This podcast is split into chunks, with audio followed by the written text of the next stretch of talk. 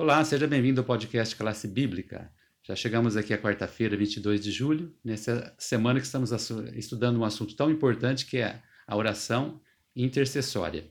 Hoje o Luciano está conosco para nos ajudar a entender um pouco mais esse assunto.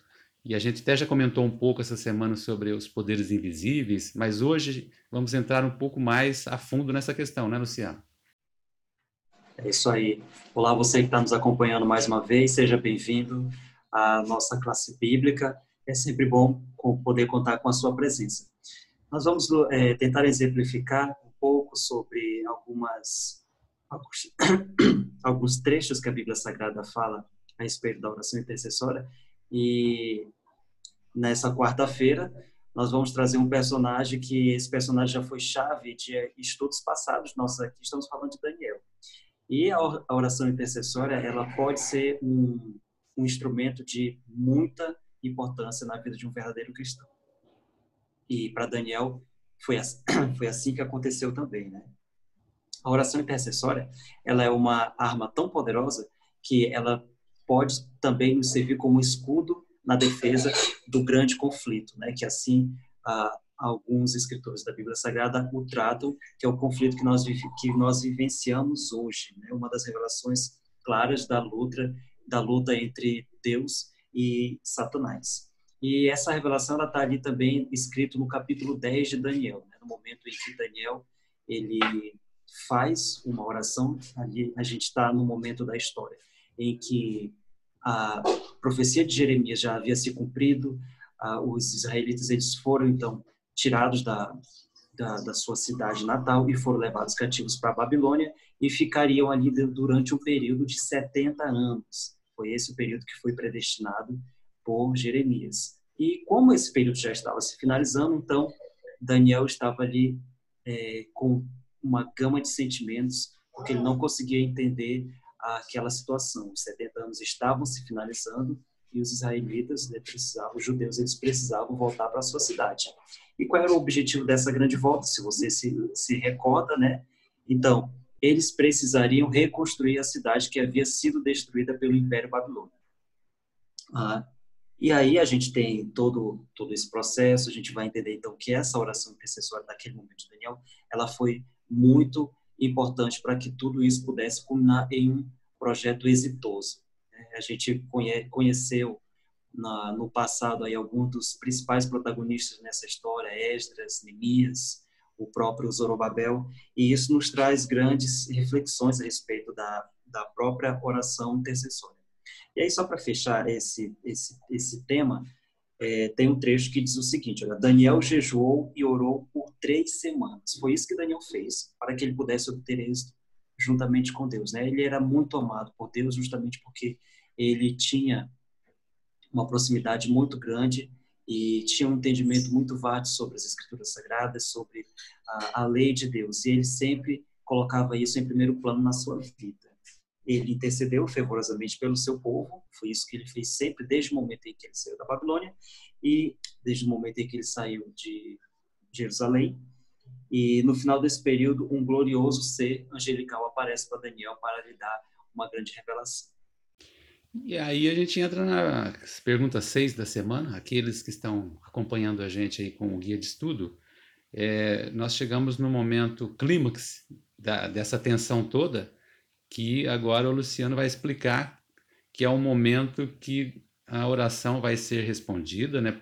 Daniel vai ser ouvido, mas ao mesmo tempo há uma tardança. O que, que aconteceu neste momento, Luciano?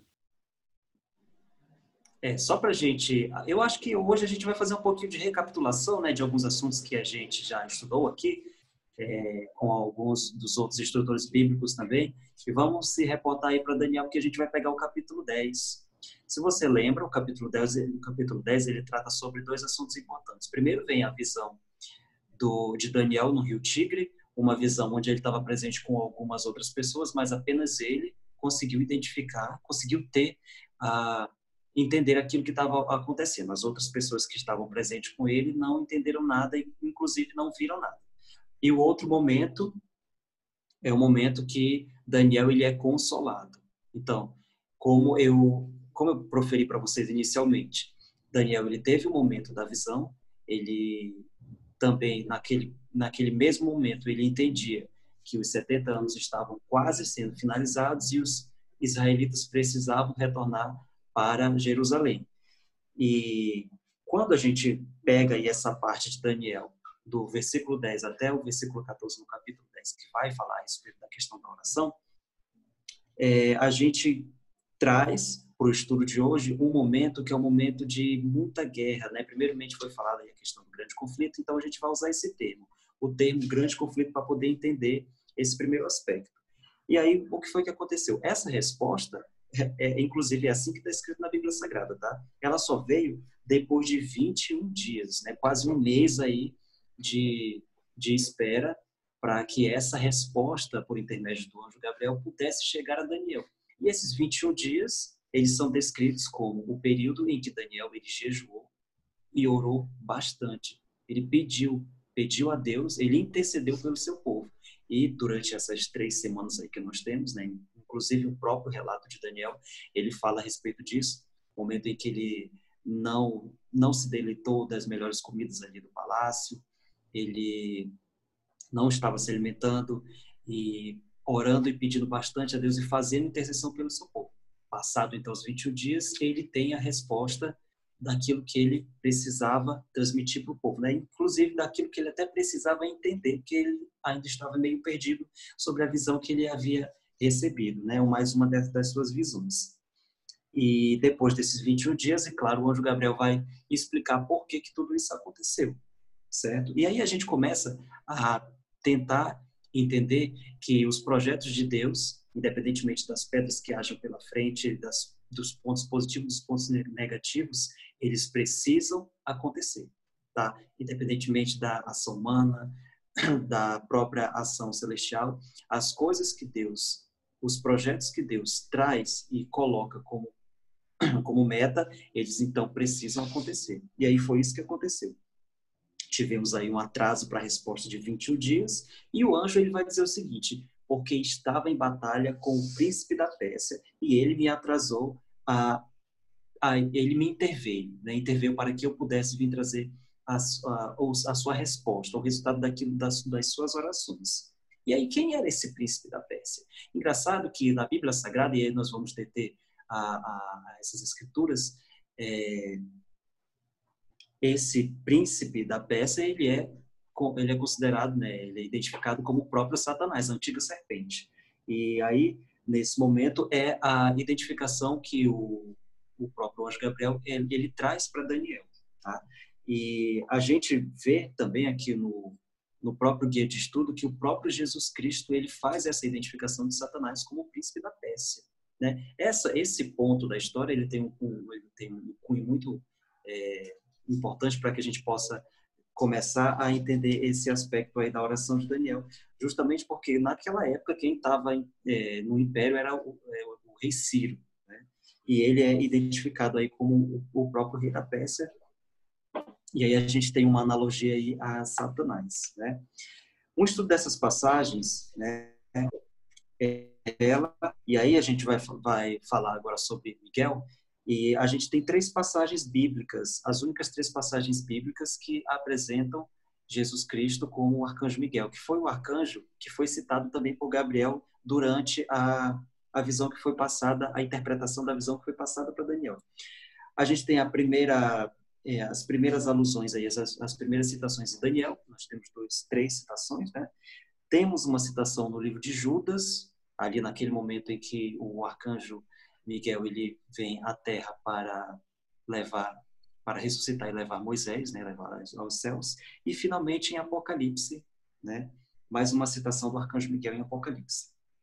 Esse significado, né, quem é como Deus, do arcanjo Miguel, e outro termo para descrever Jesus como o comandante de todos os anjos, o comandante do grande império que um dia voltará à Terra e, né, para combater Satanás. Olha só que interessante a gente entender essa parte, né, sobre o arcanjo Miguel, sobre o príncipe da Pérsia, sobre o momento em que o próprio arcanjo Gabriel, né, o anjo Gabriel, ele estava tendo problema para lidar com aquela situação e os próprios demônios estavam ali, agindo ali numa situação em que eles queriam estavam agindo com todas as suas forças para intervir no projeto de Deus, né?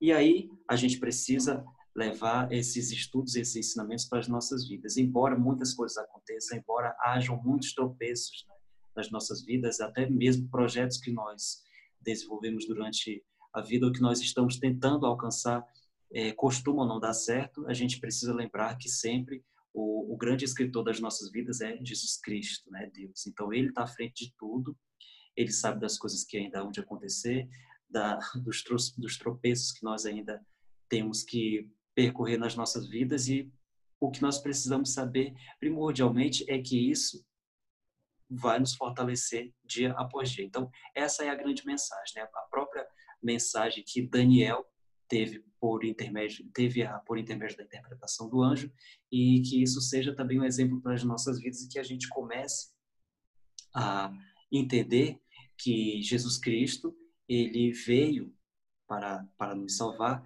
e que ele também está olhando por nós a todos os momentos e que nós precisamos ter é, isso em mente a, a todo momento, né? Ele é um Salvador poderoso e nenhuma das nossas orações passam desapercebidas. Esse é um dos mitos que muitas pessoas ainda estão fechadas né, com, essa, com esse tipo de ensinamento. E, independentemente de, da situação que você esteja vivendo hoje, nós, a gente sabe que os dias atuais não são dias tão fáceis, estamos vivendo uma batalha muito grande, mas Deus está no controle sempre. E isso é bom, né? Graças a Deus por isso. Então, aproveite esses, essas reflexões que o Luciano fez hoje tome uma posição né, ao lado de Cristo, que esses poderes invisíveis aí representados pelo príncipe da Pérsia é, não veio te atrapalhar né, em, em sua caminhada. Luciano, tem alguma indicação para hoje?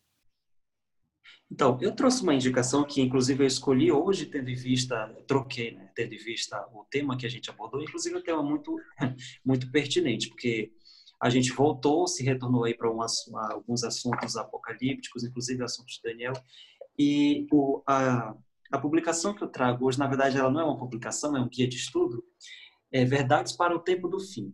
Esse guia de estudo você consegue por intermédio do site da Rede Novo Tempo. Né? Ele, foi, é, ele foi feito junto aí com um grupo de pastores algum, alguns teólogos também que são associados à rede, é, a Casa Publicadora Brasileira também estão envolvidos e vão tratar sobre alguns assuntos que são digamos assim, tabus para algumas pessoas e que estão relacionados com o tempo do fim. A gente sabe, né, principalmente você que tem estudado a Bíblia Sagrada, acompanhado a gente aqui, que alguns assuntos estão muito relacionados ao tempo da, da história do, do fim dos seres humanos, né, da nossa história na Terra. E aí ele vai tratar a respeito de alguns assuntos que ainda é, são difíceis de compreensão para muitas pessoas, justamente porque algumas pessoas não buscam o estudo da verdade o amor de Cristo, o amor de Deus, o que Deus é, tem ainda para fazer a respeito da, da, nossa vivência na Terra, é, por que, que Ele permite é, o sofrimento, tem fala alguns aspectos a respeito da, da, da de Satanás, é, de, da, a, a, respeito da salvação, a respeito de algumas profecias, um, um, um guia bem prático, bem né, fácil de compreensão, e eu tenho certeza que você vai começar é, nesse estudo você vai ter uma abertura muito grande sobre alguns assuntos que nos levam ao tempo do fim e aos estudos do, do Apocalipse, inclusive um, do, um guia de estudo que já foi apresentado aqui.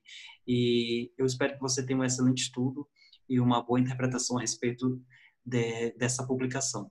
E, claro, logicamente, tendo em vista os estudos da Bíblia Sagrada também. E aí fica a minha indicação. Esse esse guia de estudo você consegue facilmente, né, pela Rede Novo Tempo, vou colocar de novo aqui o nome, era Verdades para o Tempo do Fim. E espero que você tenha uma, uma excelente experiência com esse estudo. Obrigado, Luciano, aí, pela sua indicação, pelos seus comentários, essas reflexões aí, tão importantes do tema de hoje. Deus abençoe a todos. Até amanhã.